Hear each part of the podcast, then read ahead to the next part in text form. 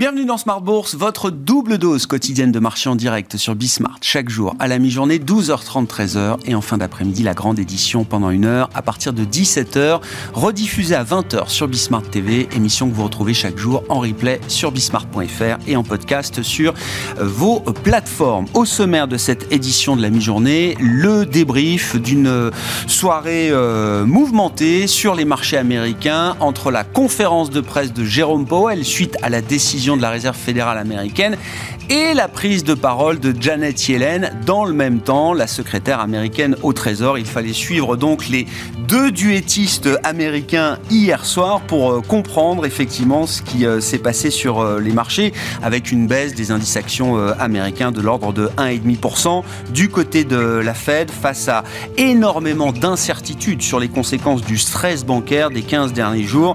La Réserve fédérale américaine a décidé d'adopter une position plus équilibrée avec d'un côté une hausse de 25 points de base qui a été délivrée comme la plupart des participants l'attendaient. Pour autant, la Réserve fédérale américaine ne juge plus nécessaire une poursuite des hausses de taux continues, estimant simplement qu'un raffermissement additionnel pourrait être encore peut-être approprié en fonction des données économiques et des données financières qui euh, seront analysées lors de la prochaine réunion. Et puis, du côté du Trésor américain, donc une prise de position de Janet Yellen qui n'est pas passée inaperçue après ces 15 jours de turbulence euh, bancaire dans le tissu des banques régionales américaines. Janet Yellen a officiellement officiellement repoussé à ce stade l'idée d'une garantie globale sur l'ensemble des dépôts des Américains au-delà des 250 000 dollars qui sont déjà garantis par la FDIC. Cette prise de position de la secrétaire américaine au Trésor a eu un effet négatif sur les marchés, notamment sur le secteur bancaire en bourse aux États-Unis. Le bal des banques centrales se poursuit euh, aujourd'hui avec d'ores et déjà une hausse de 50 points de base du côté de la Banque nationale suisse, comme attendu. La Norges Bank en Norvège a délivré, elle, une hausse de 25 points de base, là aussi comme prévu, et sans doute que dans une heure maintenant, euh, à peine, la Banque d'Angleterre délivrera, elle aussi, une hausse de taux d'un quart de point, ce qui est attendu là aussi par euh, les investisseurs et les économistes. Nous évoquerons ces sujets avec Patrice Gautry qui sera avec nous en visioconférence dans un instant, chef économiste de l'Union bancaire privée, et puis discussion de marché en plateau avec Franklin Pichard, le directeur général de Keeping Finance sur le marché euh, européen. On notera euh, toujours beaucoup d'hésitation après deux, trois séances de soulagement. Les investisseurs préfèrent pour l'instant rester plutôt neutres sur les tendances du moment avec une petite baisse hein, pour le CAC 40 de 0,5%, mais on notera du côté des dossiers spécifiques qui se distinguent la très bonne tenue de Sanofi avec une hausse de 4-5% pour euh, les actions du groupe euh, Sanofi après que sa molécule euh, phare, le Dupixent, a atteint son critère principal d'évaluation dans une phase clinique, une phase d'étude clinique 3 dans le traitement d'une maladie respiratoire chronique. Le titre Sanofi est donc la vedette du jour sur le marché parisien.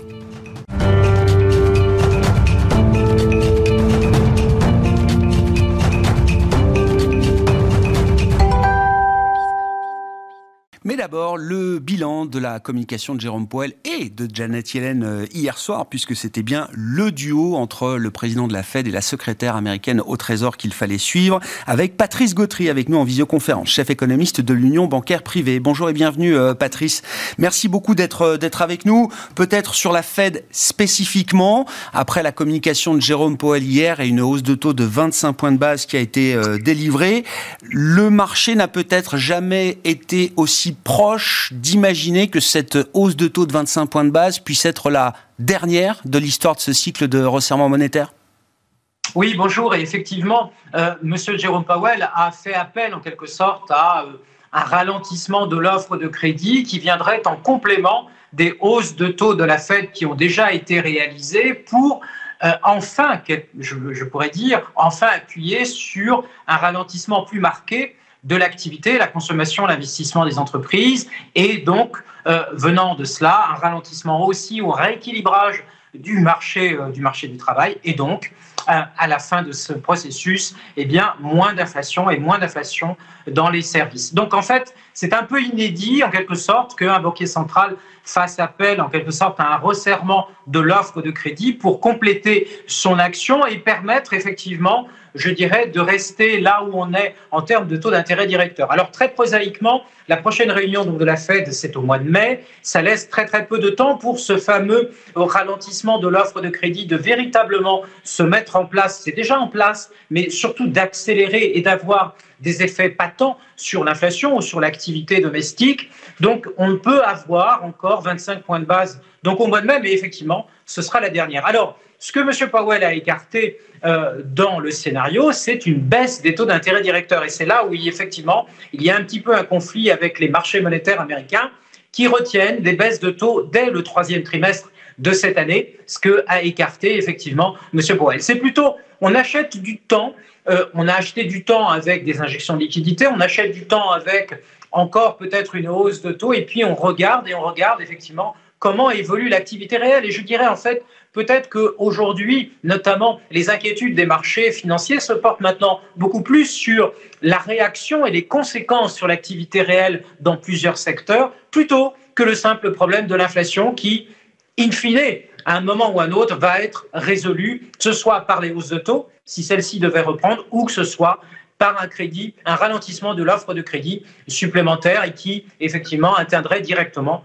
consommation et investissement des entreprises C'est la question clé à laquelle personne ne peut honnêtement répondre euh, aujourd'hui. Quelle va être l'ampleur du resserrement monétaire généré par euh, la crise des euh, banques régionales, le choc de confiance supplémentaire que cette crise peut générer, la crise des dépôts également, hein, qui devient un sujet majeur aujourd'hui aux États-Unis et qui est la source de fragilité pour ce tissu des, banques régionales américaines. Jérôme Poel, d'ailleurs, à cette question répond très humblement, nous ne savons pas encore quelle va être l'ampleur de ce resserrement euh, euh, des conditions de crédit et de distribution d'octroi de, crédit. Mais ça veut quand même dire, euh, Patrice, que la Fed n'est plus la seule à maîtriser le resserrement monétaire, ou en tout cas la dose de resserrement monétaire qu'elle injecte dans le, système. Il y a d'autres paramètres que la Fed ne va pas maîtriser de ce point de vue-là dans les prochaines semaines et les prochains mois.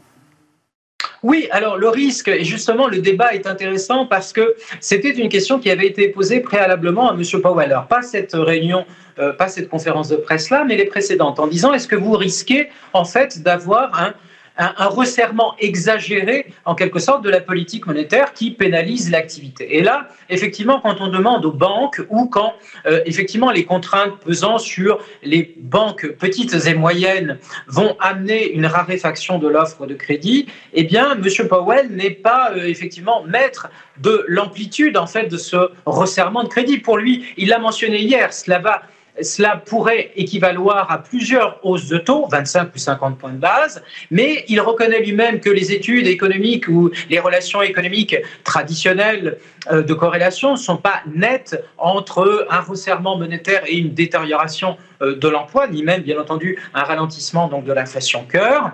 Et, donc, quelque part, en fait, les banques, et notamment vu l'état ou les fuites qui existent toujours dans les dépôts des petites et moyennes banques, eh bien, on peut avoir un ralentissement de l'offre de crédit qui aille peut-être au-delà de ce qu'aurait souhaité simplement la conduite de politique monétaire par une gestion simple des taux d'intérêt directeurs. Donc au total, et c'est là effectivement le, débat qu'on peut avoir ou les craintes qu'on peut avoir sur les marchés financiers, c'est est-ce que ceci amène une récession alors que M. Powell veut simplement un ralentissement en bon ordre?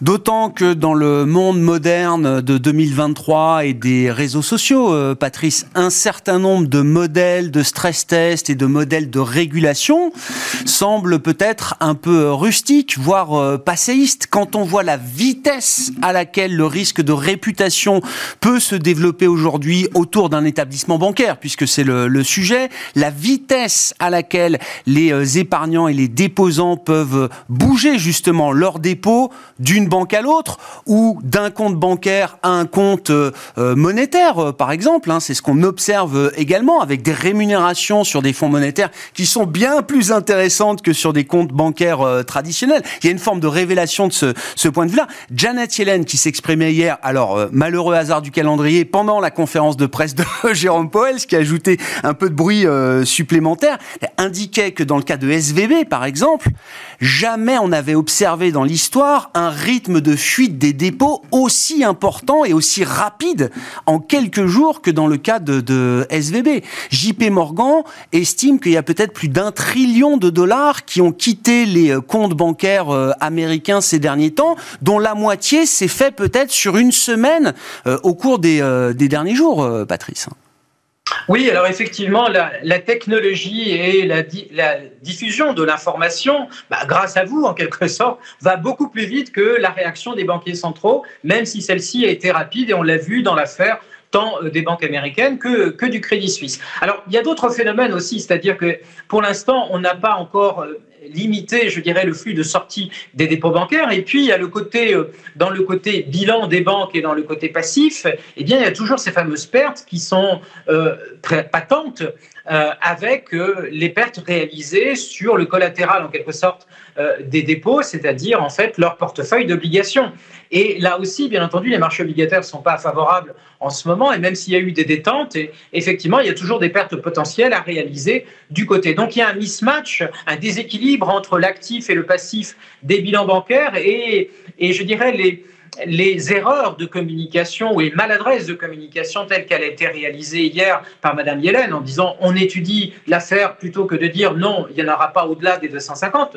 Euh, disons simplement qu'on étudie le processus de façon à ne pas couper l'herbe sous le pied avec une communication de la Banque centrale qui était plutôt en ligne avec les attentes et qui était plutôt de nature à rassurer, euh, à rassurer les marchés. Donc, plus de régulation, ça c'est évident, mais aussi il y a un phénomène euh, qu'il faut se rappeler euh, en 2007-2008, euh, je dirais l'accumulation des CLO, l'accumulation en fait des mauvaises dettes ou des mauvais emprunts avait été aussi déterminée par une forte concurrence, notamment au niveau local, au niveau régional, entre ces fameuses banques. Donc ce ne sont pas simplement des banques qui ont peu de régulation, mais ce sont des banques qui ont aussi une stratégie agressive.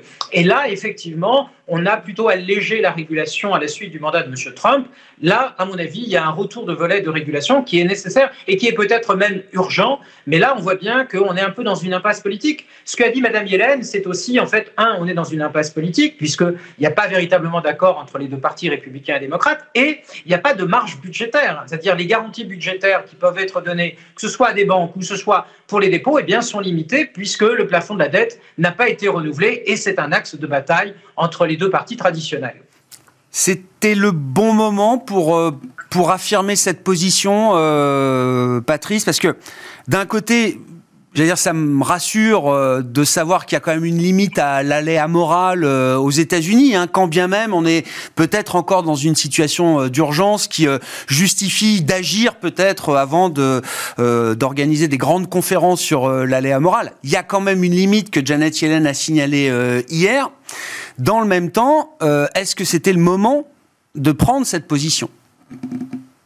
Alors, la communication en elle-même est venue après une, séance de communication de la part de Mme Yellen, comme quoi il y avait effectivement la prise en charge ou euh, une réflexion sur l'assurance des dépôts, avec effectivement ses réactions, ou du moins ses limites, bah, entre les banques régionales et entre les grandes banques. Donc là, je dirais, c'est maladroit peut-être effectivement de présenter qu'un aspect du problème sans présenter une solution globale. Et dans la solution globale, la régulation elle-même en fait partie. Hier, par exemple, M. Powell a refusé effectivement de s'avancer plus avant sur les résultats ou le début de la commission d'enquête qui va avoir lieu euh, au travers de SVB et de ses actions et des leçons à retenir de cela. Donc effectivement, il aurait mieux valu avoir une démarche qui soit globale, un petit peu comme ce qu'on en a en Europe euh, avec ces réglementations bancaires, alors que là, euh, il semble que la Banque centrale comme le Trésor américain ne soient pas exactement sur la même longueur d'onde, même si je ne doute pas, bien entendu, que chacun veuille la stabilisation du secteur financier, mais il y a un ratage en quelque sorte ou un décalage de communication et qui est préjudiciable puisque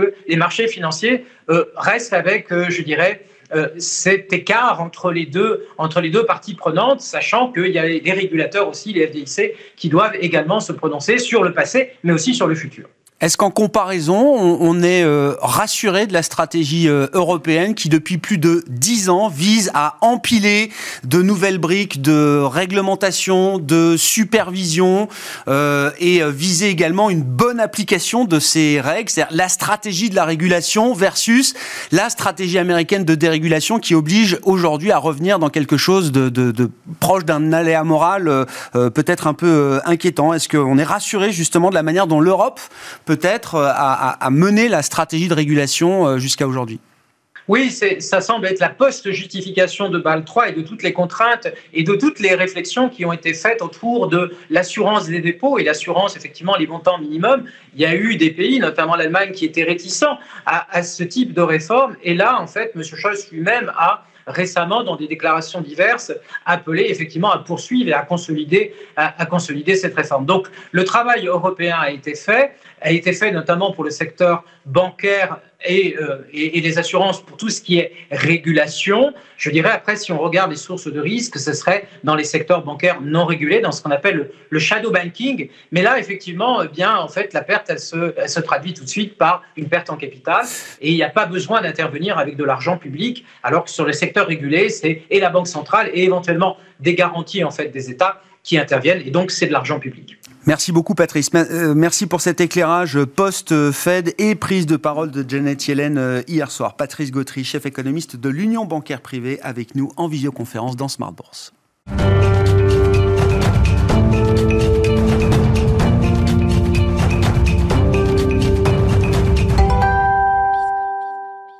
Et nous poursuivons la discussion en plateau sur les enjeux de marché avec Franklin Pichard, directeur général de Kipling Finance. Bonjour et bienvenue euh, Franklin. Bonjour Grégoire. Est-ce qu'on est un peu plus euh, rassuré en ce jeudi 23 euh, mars qu'on ne pouvait l'être, je ne sais pas, par exemple vendredi dernier, juste avant le week-end?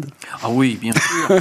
Mais effectivement, on, le soulignait ensemble hors micro, on disait qu'il aura fallu cette méga crise bancaire pour voir enfin les, les marchés trembler un petit peu. Il y a moins de 20 jours, une quinzaine de jours, on, touchait à Paris 7400 euh, points, on était à un plus haut historique. Et puis avec cette crise, on a perdu 600 points en quelques jours pour finalement regagner 300. Donc on voit qu'effectivement, alors déjà... Euh, si on veut voir la bouteille à moitié pleine, eh bien, euh, les marchés ont bien accusé le coup aidés en cela par les banquiers centraux et par les gouvernements, comme vient de le souligner Patrice un instant. Et c'est vrai que cette crise, en tout cas, on a éteint l'incendie, mais euh, on le voit euh, dans les forêts, ça fume toujours un petit peu, hmm. et on voit que les banques, même aujourd'hui, BNP et autres, baissent un petit peu. Donc, les investisseurs restent très très méfiants dans ce contexte-là. Effectivement, avec en plus pour toute une génération d'investisseurs un référentiel en matière de crise bancaire qui est qui est forcément un peu paroxystique, hein, puisqu'on a tous en tête et on a vécu euh, ensemble euh, la crise, euh, la grande crise financière et, le choc systémique Lehman Brothers.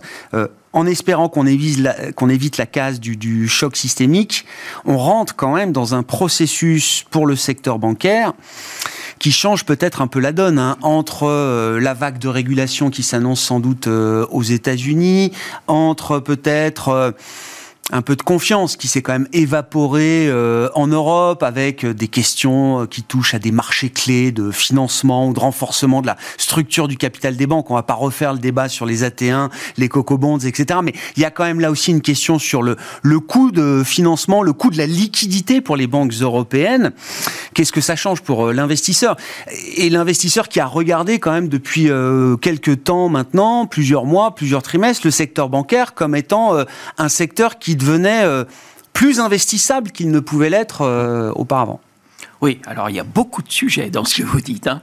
Si on commence par le dernier, investissable, oui, et je, et je me rends compte, et on se rend compte nous-mêmes que on avait peut-être un peu tendance à banaliser le secteur bancaire en disant on revient sur les banques, on revient sur les banques, en remettant en avant, ce qui est le cas aujourd'hui, les rendements euh, de, de, ces titres. BNP, on a plus de 7%, Crédit Agricole, on a plus de 10%, mais c'est le prix du risque. Ah, eh oui. C'est ça qu'il faut pas 10% de rendement, c'est un niveau de stress important, ça veut dire derrière. Et ça, on l'avait peut-être pas suffisamment souligné auprès des investisseurs qui pensaient qu'on était sur des values normales, qu'on avait de la sécurité et qu'en plus on avait du rendement. Non, la sécurité s'accompagnait d'un, enfin, le rendement élevé s'accompagnait d'une sécurité un peu moindre. Et c'est ça qu'il faut remettre au milieu du village. C'est euh, ce risque rendement qui ne euh, qui doit pas être découplé. Ça, c'est le premier point. Alors après, l'autre élément que vous soulevez et qui me semble absolument fondamental, c'est qu'au-delà de cette crise et de cette poussière qui est en train de retomber, euh, eh bien, beaucoup se posent la question sur euh, le quid, le devenir de cette nouvelle donne. Beaucoup n'hésitent pas à dire qu'on rentre dans un nouveau monde, ah dans une nouvelle orientation des banquiers vis-à-vis de leurs clients, leurs clients entreprises en particulier et que, euh, souvenez-vous, en janvier on parlait de récession, en février on n'en parlait plus, on est au mois de mars et on reparle de récession. On redit qu'effectivement, compte tenu de l'encadrement du crédit, mm. des craintes que vont avoir les banquiers, eh bien, à nouveau, on va peut-être provoquer et accélérer une récession qui reste latente depuis de nombreux mois. Donc oui, euh, au-delà de, cette crise qu'on a à peu près réglée, euh, c'est tout un autre pan d'événements auxquels on va être confronté qu'il va falloir gérer au quotidien sur les marchés. Et les marchés aujourd'hui commencent à prendre peur et on assiste quand on a l'occasion de parler, et vous euh, tous les jours aussi, moi j'ai constaté que entre les stratégistes et les gérants, on nous oriente un petit peu vers un réarbitrage en nous disant faites attention aux valeurs de mm. croissance, elles sont peut-être moins en vue pour le moment, euh, essayez de consolider un petit peu plus et de sécuriser vos portefeuilles vers des valeurs un petit peu plus défensives. N'allez pas chercher de risques et puis surtout, soyez attentifs à celles qui ont besoin de recours bancaires dans leurs opérations futures. Donc tout ça, ça va être remis à plat par les analystes et peut-être qu'on aura des déconvenus dans certains secteurs et certaines valeurs. Oui, c'est un marché qui a, été très cyclique hein, depuis le début de l'année. Pour les marchés actions, le mois de janvier encore, même si ça paraît loin, était vraiment mené par des valeurs euh, très cycliques. L'idée que la récession euh, alors avait disparu du paysage ou était reportée suffisamment loin pour permettre ce genre de, de prise de risque, on revient à quelque chose de beaucoup plus, euh, vous l'avez dit, défensif. C'est ce que je comprends, Franklin. Oui, parce que cette revue par les stratégistes du futur et de l'horizon des marchés financiers financier à 6 mois, 9 mois, 1 an, euh, c'est totalement modifié en l'espace de quelques jours à la faveur de cette crise euh, bancaire.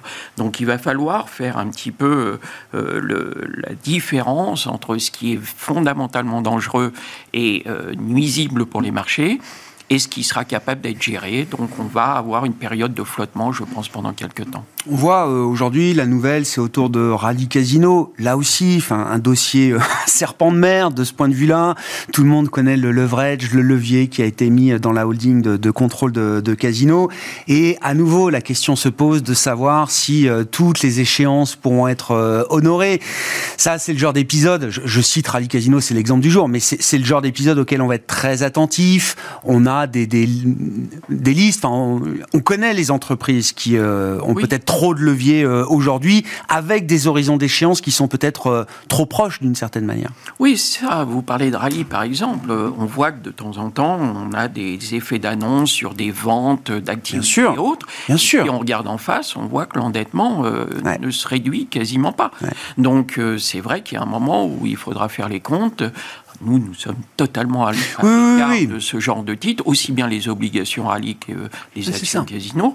Euh, on, laisse ça à d'autres. Euh, c'est vraiment un métier très particulier sur du hautement spéculatif. Mais c'est vrai que peut-être qu'un jour, on sera rattrapé par la patrouille sur ce genre de dossier un petit peu brûlant. À l'inverse, on voit aujourd'hui, alors je sais pas, j'ai en tête un titre comme euh, Sanofi, euh, et, c'est vrai que bon, c'était euh, jusqu'à quelque temps des valeurs un peu ennuyeuses. voilà, on avait des banques, l'automobile, etc. Et au final, bon, ben Sanofi, c'est un parcours tout à fait correct. Ça, ça génère moins de, bêta que d'autres titres dans le marché, mais au final, la performance est assez régulière, correcte. Là, il y a une nouvelle positive encore aujourd'hui. Pareil, je cite Sanofi, mais c'est un exemple dans un secteur de la santé qui est réputé apporter un peu de, d'aspect défensif dans les stratégies. Alors, effectivement, là, je vais manger un peu mon chapeau parce que Sanofi, c'est un titre que j'ai en portefeuille et que j'aime beaucoup. je serais un petit peu plus réservé quant à la performance dont vous parlez, puisque effectivement, au-delà de 95 euros, finalement, si on regarde les graphiques, c'est les niveaux d'il y a un an. Euh, et moi, aujourd'hui, à la faveur de cette hausse au-dessus de 95 euros, c'est complètement paradoxal puisque c'est ah une époque où on renforce les valeurs défensives ah quand on sépare des cycliques. Eh bien là, sur la séance d'aujourd'hui, je vais alléger et prendre des bénéfices sur Sanofi parce que le niveau qu'on touche aujourd'hui, qui sont les niveaux d'il y a un an, c'est pour moi l'occasion de prendre des bénéfices et de revenir la, la, retravailler en dessous. On voit qu'autour de 95 euros, Sanofi a souvent corrigé derrière. On est dans un range entre 82 et, hmm. et 95. Je pense qu'en en sortant à 95 sur cet effet d'annonce, j'aurai l'occasion de la reprendre autour de 90 et peut-être un petit peu en dessous. Donc fondamentalement, j'aime bien le titre. Bon, je suis beaucoup plus euh, embêté avec EuroHappy, euh, lors d'autres ah, euh, le spin-off. avec laquelle on a énormément de déceptions. Mm. Mais en ce qui concerne Sanofi, je vais dans l'immédiat tactiquement prendre des bénéfices sur cet effet d'annonce avec 4-5% de hausse et je reviendrai tranquillement derrière. Et puis, effectivement, il y a d'autres titres sur lesquels on, on ne comprend, alors ce n'est pas le cas de Sanofi, mais Téléperformance qui corrige. aujourd'hui, c'est la baisse du jour là aussi un message brouillé euh, de la, de la direction qui euh, annonce aujourd'hui le contraire de ce qu'elle avait annoncé au mois de novembre. Euh, le titre ne fait que baisser depuis de très très nombreux mois. On le voit aujourd'hui entre les gérants qui sont contraints par des labels ESG, e ISR et compagnie, le côté gouvernance et sociétal de la déclaration d'aujourd'hui, c'est quand même un petit peu gênant parce que ça montre que euh, le, management de, de, téléperformance a fait le choix des clients, de rassurer les marchés pour euh, une offre complète avec euh, une gamme large sur, sur son produit, donc qui avait mis un petit peu en, en, peine et en difficulté certains des personnels qui faisaient les les, les, les modérations, les, plus, les, plus spécifiques, les plus, difficiles. Et c'est ça qui les avait un petit peu plantés il y a quelques mm. mois. Aujourd'hui, ils avaient dit on le fera plus et puis ils ouais. fait. Après revue stratégique, finalement, c'est une activité qui a du sens. Ça a du sens et puis ça marche et puis c'est une offre qui est demandée par les clients. Donc voilà, mais euh, on dit une chose essentielle, ça n'est pas simple à gérer. Là aussi, hein, il faut se souvenir, on parlait du risque de réputation qui a toujours existé, mais la vitesse à laquelle ce risque de réputation se développe, je rappelle, Téléperformance il y a quelques mois, tout part d'un tweet du vice-ministre du Travail euh, colombien, si je dis pas de bêtises. Non, non, c'est tout à fait ça. Et tout s'enflamme derrière. Tout à fait ça. Et derrière, évidemment, vendu par tous les gérants qui ne pouvaient pas garder un titre comme ça. Merci beaucoup Franklin. Merci d'être euh, avec nous tous les 15 jours en plateau, je le rappelle, le jeudi. Franklin Pichat euh, pour cette discussion de marché, le directeur général de Kipling Finance, invité de Smart Bourse à la mi-journée. Voilà pour cette euh, édition. On se retrouve ce soir bien sûr en direct à 17h sur Bismart.